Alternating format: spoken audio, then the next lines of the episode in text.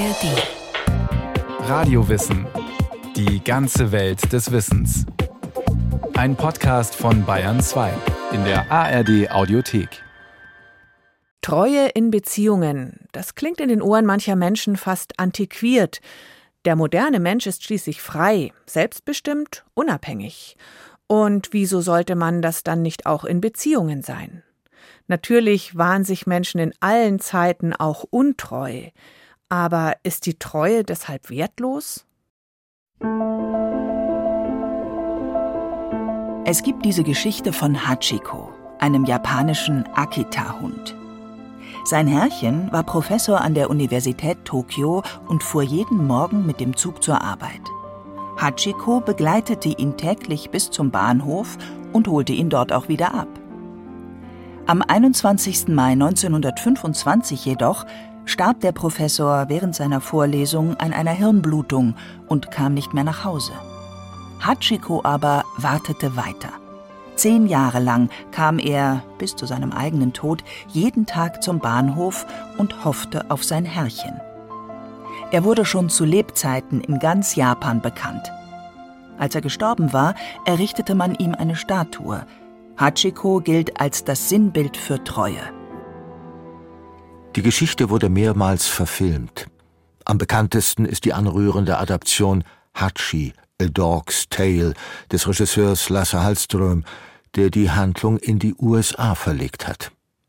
Der Film ist sehr bewegend, und wer ihn sieht, ist ergriffen von diesem Hund und seinem Verhalten. Das ist nicht sehr verwunderlich, denn wünschen wir uns das nicht alle? Einen Gefährten, der bei uns bleibt, der uns annimmt, wie wir sind, der uns nicht vergisst, auch über den Tod hinaus, der eben treu ist? Aber was ist das eigentlich? Treue. Geht es dabei wirklich um die bedingungslose Hingabe, die ein Hund in der reinsten Form geben kann? Oder ist es nicht etwas komplizierter und vielschichtiger? Schauen wir doch mal genauer hin. Von seiner Grundbedeutung her meint das Wort Treue fest, teuer oder tapfer sein.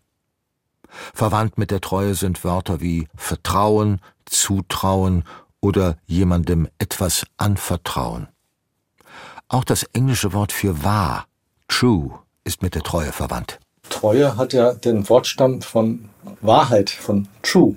Und das bedeutet eigentlich, dass man wahrhaftig gegen sich selber und gegenüber seinem Gegenüber, seinem Beziehungspartner, Partnerin ist. Der Arzt und Diplompsychologe Dr. Viktor Chu hat sich in einigen Büchern mit der Treue beschäftigt. Das beinhaltet einerseits Wahrhaftigkeit, auf der anderen Seite aber auch Bindung. Bindung zu einem Verhältnis zwischen den beiden. Treue selbst und alle Bereiche, die sie berührt, betreffen zunächst einmal unser Innerstes. Wahrheit, Vertrauen, Bindung. Da geht es um Grundbedürfnisse des Menschseins. Treue ist also offenbar etwas sehr Intimes. Vermutlich denken wir deshalb bei dem Wort Treue zuerst immer an eine Liebesbeziehung. Treue ist noch in ganz anderen Bereichen wichtig, dazu kommen wir noch. Aber bleiben wir erst einmal bei der Liebe, denn hier ist Treue unmittelbar erfahrbar und spürbar. Ein Treueverhältnis hat drei Elemente. Zwei Partner, und etwas Drittes, das die beiden verbindet. Treue bedeutet dann, dass man wahrhaftig ist zu sich selber, zu dem anderen und gleichzeitig eben zu dem Dritten, zu dem dritten Sachverhalt, worauf sich beide geeinigt haben. Das Dritte könnte sein, wir heiraten und leben zusammen. Zwei Menschen einigen sich auf etwas. Sie treffen eine Entscheidung und gehen ein Treueverhältnis ein. Ganz unromantisch ausgedrückt, sie schließen einen Vertrag. Der Soziologe Georg Simmel hat die Treue deshalb Pflicht aus Liebe genannt. Der Historiker, Soziologe und Politikwissenschaftler Dr. Nikolaus Buschmann, dessen Stimme hier nachgesprochen ist, hat über die Treue aus historisch-soziologischem Blickwinkel gearbeitet. Treue ist für Simmel eine Art Beharrungsvermögen der Seele, das auch dann noch wirksam ist, wenn der Impuls, der zu einer zwischenmenschlichen Bindung geführt hat, nicht mehr so stark ist, dass er die Bindung aufrechterhalten könnte. Treue hängt immer mit einer bewussten Entscheidung zusammen und ist auf die Verstetigung einer Beziehung angelegt. Man bekennt sich zueinander auch, wenn es nicht gut läuft. Darum heißt es ja auch bei der Hochzeit in guten und in schlechten Zeiten. Das zeigt auch der Umstand, dass treue Verhältnisse mit einem Eid oder zumindest mit einem Versprechen begründet werden. Nicht selten unter Berufung auf Gott, der gleichsam als Zeuge oder auch bestrafende Instanz fungiert. Zwei Partner entscheiden sich frei füreinander und für das gemeinsame Projekt Beziehung. Die Freiwilligkeit ist dabei entscheidend. Zur Treue kann man nicht gezwungen werden. Bei einer Liebesbeziehung handelt es sich, wenn wir die emotionalen Motivationen einmal zurückstellen, also im Grunde um eine freiwillige Selbstverpflichtung. Und diese findet in einem sensiblen Spannungsfeld statt. Dieses Feld ist außerordentlich differenziert und tief. Dann begibt man sich in ein Feld zwischen Liebe, Hass, zwischen Bindung und Freiheit. Das sind alles Polaritäten zwischen sich abgrenzen und entgrenzen. Wir Menschen haben einerseits ein tiefes Bedürfnis nach Geborgenheit, nach Sicherheit und Vertrauen. Vermutlich ist das von frühester Kindheit an in uns angelegt. Als Säugling sind wir vollkommen abhängig und auf einen geschützten Raum, in dem wir wachsen können, und auf Menschen, denen wir unbedingt vertrauen können, angewiesen. Ich glaube, es liegt an der menschlichen Natur, dass wir tatsächlich nach Intimität suchen, dass das eine große Sehnsucht ist. Also Nähe, Verständnis, Mitgefühl, dass wir doch danach suchen und sehnen. Andererseits haben wir, heute vielleicht mehr denn je, das Bedürfnis nach Freiheit, Selbstbestimmung und Unabhängigkeit. Diese beiden Pole können leicht aus dem Gleichgewicht geraten, wenn der eine Partner mehr Freiheit, der andere mehr Nähe braucht, wenn Eifersucht oder Misstrauen ins Spiel kommen. Diese Schwankungen und Konflikte kennt jeder, der schon einmal eine ernsthafte Beziehung gehabt hat. Sie sind bis zu einem gewissen Grad normal und gehören dazu. Mit der einmal getroffenen Entscheidung ist es nicht getan. Eine Beziehung erfordert auch Arbeit, vor allem weil wir uns verändern.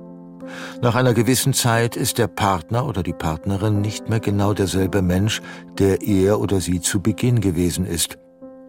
Es ist also wichtig, dass eine Beziehung nicht starr ist. Jetzt führe ich vielleicht noch einen anderen Faktor rein. Flexibilität, also Anpassungsfähigkeit. Also ob man nur ein ganz bestimmtes Konzept von Beziehung hat und haben will oder ob man flexibel genug ist, diesen Vertrag, den man miteinander anfangs geschlossen hat, ob man den Vertrag abändern kann, modifizieren kann, anpassen kann. Hier zeigt sich wieder die Wahrhaftigkeit. Es ist wichtig, zu wissen und zu formulieren, was ich will und brauche, dass ich meine Bedürfnisse und Wünsche kenne und dass ich die des Partners höre und akzeptiere. Das hört sich schön an und leuchtet ein. Aber es ändern sich ja nicht nur die Persönlichkeiten in einer Beziehung, sondern auch die Verhältnisse. Man hat sich etwas aufgebaut, einen gemeinsamen Freundeskreis, ganz konkret materiell vielleicht ein Haus. Vielleicht hat man Kinder, die dann auch einen Anspruch auf die Erfüllung des von den Eltern geschlossenen Vertrages haben, die sogar davon abhängig sind, dass das elterliche Verhältnis funktioniert. Man wächst über die Jahre immer mehr zusammen. Es wird immer schwerer, die eigene Persönlichkeit frei zu entfalten. Ganz besonders brisant wird es, wenn es um Sexualität geht. Sie ist der sensibelste Bereich einer Beziehung. Letztendlich ist, wenn von Treue in einer Beziehung die Rede ist, die Sexualität gemeint. Wenn jemand sagt, dass der Partner untreu ist, dann heißt das, dass er mit jemand anderem schläft. Warum ist das eigentlich so? Wir haben doch festgestellt, dass alles, was mit Treue zusammenhängt, unser Innerstes angeht. Es geht um Sicherheit, Vertrauen, Geborgenheit. Alles Dinge, die man auch in Freundschaften finden kann. Wieso ist man nicht untreu, wenn man einen besten Freund hat, wohl aber bei einem Seitensprung? Wozu diese Fokussierung auf die Sexualität? ist sie nicht nur ein Aspekt von vielen? In der Tat gibt es immer mehr Menschen, die so denken.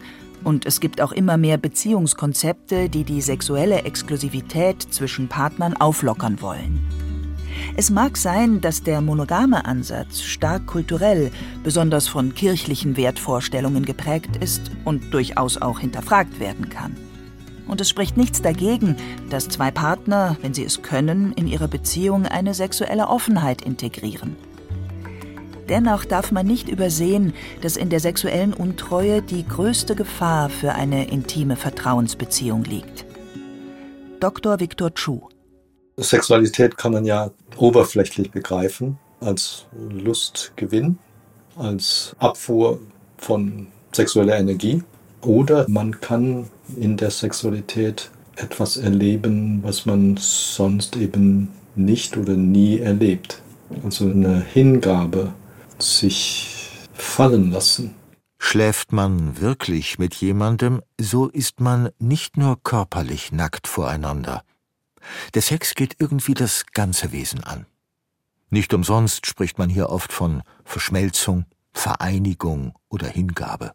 Das heißt, wenn wir Sexualität erleben mit einem anderen, dann entsteht eine ganz neue Bindung. Und zwar eine sehr exquisite, eine sehr exklusive Verbindung und Bindung zu diesen Menschen. Das ist etwas Wunderbares. Und man könnte fragen, warum das nicht jeder Mensch so oft wie möglich erleben sollte. Aber wenn man zugleich das Bedürfnis nach einer tiefen, geschützten und intimen Beziehung hat und in einer lebt, wird es schwierig. Und das Gefährliche eben, wenn einer der Partner sich einlässt auf jemand anders, ist, dass so etwas entstehen könnte, was eine ganz tiefe, intime Beziehung darstellt. Und dann wird die ursprüngliche Beziehung in Frage gestellt. In der Sexualität liegt also tatsächlich die größte Gefahr für eine Beziehung. Vor allem, weil ein sexueller Seitensprung meist aus einer Situation der Unzufriedenheit in der bestehenden Beziehung heraus entsteht. Die ist ohnehin schon geschwächt. Egal was die Beweggründe sind, sich sexuell auf einen anderen einzulassen, das Ergebnis ist nicht vorhersehbar. Man weiß nicht, was daraus entsteht. Nicht direkt die Befriedigung der körperlichen Lust ist das Problem, sondern wir haben Angst davor, dass unser Partner uns betrügt und sind am meisten verletzt, wenn er es tut, weil es hier am wahrscheinlichsten ist, dass er uns verlässt und das gemeinsame Vertrauensverhältnis somit zerstört wird. Die Sehnsucht nach Treue entspringt aus unserem Bedürfnis nach Sicherheit, nach Bindung und Verlässlichkeit. Sie steht in dem Spannungsfeld zwischen Geborgenheit und Freiheit, zwischen Selbstbestimmung und Unterordnung. Ein gültiges Treuebündnis kann nur auf Augenhöhe und aus freier Entscheidung herausgetroffen werden. Es ist auf Gegenseitigkeit angelegt. Das alles kann man an einer Liebesbeziehung gut ablesen. Aber Treue ist nicht nur hier relevant. Treue taucht in allen möglichen Bereichen auf. Ganz simpel zum Beispiel im Supermarkt. Überall bekommt man einen Treuebonus oder Treuepunkte. Firmen wollen ihre Kunden an sich binden. Ernsthafter wird es, wenn es um große Gemeinschaften geht. Das können Firmen, Vereine, Verbände oder Parteien sein. Sie alle haben ein Interesse daran, dass ihre Mitglieder treu oder besser loyal sind ebenso wie der ganze Staat, der im Grunde auch auf ein Treueverhältnis mit seinen Bürgern angewiesen ist.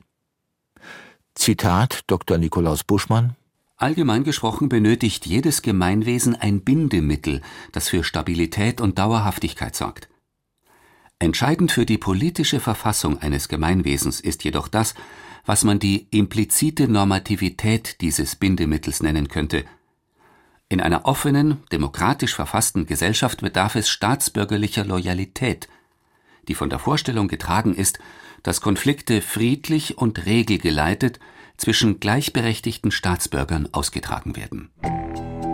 Staatsbürgerliche Loyalität kann man in unserer modernen Gesellschaft in etwa mit Gesetzestreue übersetzen. Sie basiert darauf, dass sich beide Seiten, also der Staat wie seine Bürger, an den demokratisch legitimierten Rechtsstaat halten und ihm verpflichtet sind. Das Dritte, von dem wir eingangs bei der Beziehung gesprochen haben, ist hier also die Einigung auf den Rechtsstaat, der jeder Seite garantiert, dass ihr Recht und ihre Würde gewahrt bleiben. Konflikte werden friedlich ausgetragen und ausgehandelt. Das ist nicht so selbstverständlich und auch nicht so einfach. Treue und Loyalität sind ein hohes Gut, bewegen sich aber auf einem schmalen Grat. Gerade in den letzten Jahren hat die Protestkultur in Deutschland ganz neue Formen angenommen. Vor allem Akteure aus dem rechten Spektrum treten immer mehr in Erscheinung. Sie lehnen den Staat als illegitim ab und fühlen sich ihm nicht verpflichtet. Der Ton wird rauer. In Israel gingen im Jahr 2023 Millionen Menschen auf die Straße, um gegen eine geplante Justizreform zu protestieren, weil sie die berechtigte Gefahr sahen, dass die Regierung den Rechtsstaat zu ihren eigenen Gunsten aufweicht, was einen Bruch des Treueverhältnisses zu ihren Bürgern darstellt. Von beiden Seiten kann das Treueverhältnis bedroht sein. Deshalb ist ein funktionierender Rechtsstaat, der sich bei uns in Deutschland am Grundgesetz orientiert, so wichtig, und es gilt, ihn zu schützen. Er gewährleistet, dass sich die beiden Partner auf Augenhöhe begegnen und Konflikte friedlich ausgetragen werden können. Ist ein demokratisch legitimierter Rechtsrahmen nicht gegeben, so kippt das ganze Gefüge. Die Augenhöhe geht verloren, das Machtgefälle ändert sich und der Begriff Treue bekommt eine ganz andere Bedeutung. Das musste die Menschheit in der Zeit des Nationalsozialismus leidvoll erfahren. Wir kommen zum Eid. Ich schwöre dir, Adolf Hitler, ich schwöre dir, Adolf Hitler, als Führer und Kanzler des Reiches, als Führer und Kanzler des Reiches, Treue und Tapferkeit, Treue und Tapferkeit. Ich gelobe dir, ich gelobe dir, und den dir von dir bestimmten Vorgesetzten und den dir von dir bestimmten Vorgesetzten Gehorsam bis in den Tod. Gehorsam bis in den Tod. So wahr mir Gott helfe. So endet dieser Treueschwur, den die Mitglieder der SS auf Hitler leisten mussten. Im Führerstaat der Nationalsozialisten war alles, was wir über Treue und Loyalität gehört haben, ausgehebelt. Treue ist immer an wechselseitige Bedingungen geknüpft auch wenn sie asymmetrisch ist, also ein Machtgefälle konstituiert, wie in einer Monarchie. So kann beispielsweise die Verpflichtung auf Gehorsam und Unterordnung an Schutzverpflichtungen oder Fürsorgeleistungen gebunden sein. Im nationalsozialistischen Herrschaftsverständnis wurde dagegen unter Treue bedingungsloser Gehorsam verstanden, was nichts anderes bedeutet als totale Unterordnung unter den Willen eines Führers. Es ist auch heute, beinahe 80 Jahre nach Kriegsende, noch erschreckend, wie erfolgreich die Nationalsozialisten darin waren, den größten Teil des Volkes unter diesen Gehorsam zu stellen. Treue und Gehorsam wurden idealisiert, romantisiert und für die Ideologie der Rassegemeinschaft missbraucht. Unsere Ehre sei Treue war der Wahlspruch der SS. In Propagandafilmen und Liedern wurde den Menschen der unbedingte Gehorsam immer wieder eingetrichtert. Wie in einem von Franz Baumann getexteten Lied für die Nürnberger Reichsparteitage. Deutschland, du Land der Treue, o du mein Heimatland, dir schwören wir aufs neue Treue mit Herz und Hand. Und es endet mit Hakenkreuzfahnen, schwarz, weiß und rot grüßen und mahnen, Seid getreu bis zum Tod. Seid getreu bis zum Tod. Wenn man das hört, wird es einem ganz anders. Aber das war staatliches Programm und Propaganda, die verfing. Gepaart mit dem schon genannten nationalsozialistischen Rassenwahn führte der bedingungslose Gehorsam eines Großteils der Bevölkerung in den Holocaust und den Zweiten Weltkrieg, der bis zu 80 Millionen Menschen das Leben kostete. Im Nationalsozialismus wurde der Begriff der Treue korrumpiert und missbraucht. Und im Zusammenhang mit Staat und Gesellschaft hat er seither einen gewissen Beigeschmack. In Deutschland wird er heute hauptsächlich in Kreisen der neuen Rechten noch oder besser wieder benutzt. Wenn heutzutage Treue gegenüber einem politischen oder militärischen Führer gefordert wird, ich denke etwa an Putin oder Trump, handelt es sich um Ideologien, die sich gegen das Prinzip des Rechts- und Verfassungsstaates richten. Um hier noch einmal auf die Unterscheidung zwischen Treue und Loyalität zurückzukommen. Ein demokratisches Gemeinwesen ist auf staatsbürgerliche Loyalität zu den grundlegenden Normen angewiesen, die das Gemeinwesen ausmachen. Treue und Gehorsam gegenüber einer Person oder einer Volksgemeinschaft einzufordern, ist dagegen ein Kennzeichen autoritärer, faschistischer oder totalitärer Gesellschaften. Die Treue geht unser Innerstes an. Das Verlangen nach ihr entspringt unserer Sehnsucht nach Geborgenheit, aber auch unserem Recht darauf. Im öffentlichen Bereich geht es um Heimat und Zugehörigkeit, im privaten um eine geschützte, intime Beziehung. Aber ob im Großen oder im Kleinen, Treue bewegt sich immer zwischen zwei Polen und kann leicht in die eine oder andere Richtung abrutschen. Treue und Loyalität sind hohe Werte. Sie sind unerlässlich für das Funktionieren einer Beziehung oder einer Gesellschaft. Nur wenn man sich aufeinander verlassen kann, lässt sich etwas Gemeinsames aufbauen. Aber die Treue ist kein Selbstläufer. Sie fordert eine gewisse Anstrengung von allen ein und braucht vor allem einen Rahmen und Regeln. Das ist auf der Staatsebene nicht anders als in der Liebe. Besonders aus der Erfahrung des Nationalsozialismus heraus hat sich in Deutschland ein funktionierender, demokratisch legitimierter Rechtsstaat etabliert, in dem auch die Möglichkeit mitgedacht ist, sich gegen Missstände zu wehren.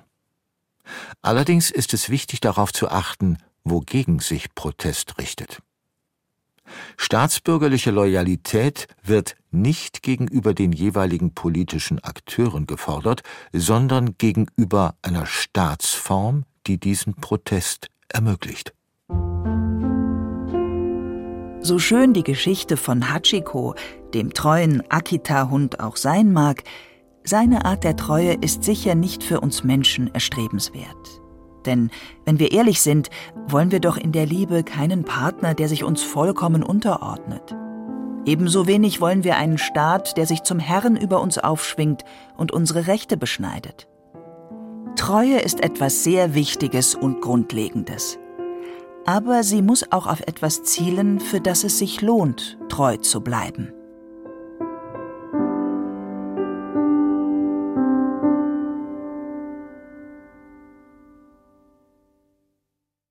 Treue. Vom Wert der Loyalität. Ein Radiowissen von Andreas Hauber. Wenn Ihnen oder euch diese Folge gefallen hat, von Radiowissen gibt es natürlich noch viel mehr. Zum Beispiel auch eine Folge über das Recht auf Widerstand und auch eine zum Gehorsam.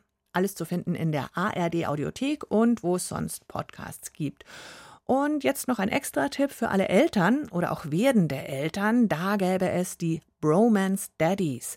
Die Bromance Daddies, das sind Nick und Leon, beste Freunde, die zufällig gleichzeitig Papa geworden sind. Und jede Woche geben die einen ehrlichen Einblick in väterliche Gefühlswelten. Den Link zum Podcast der Bromance Daddies findet ihr in den Show Notes.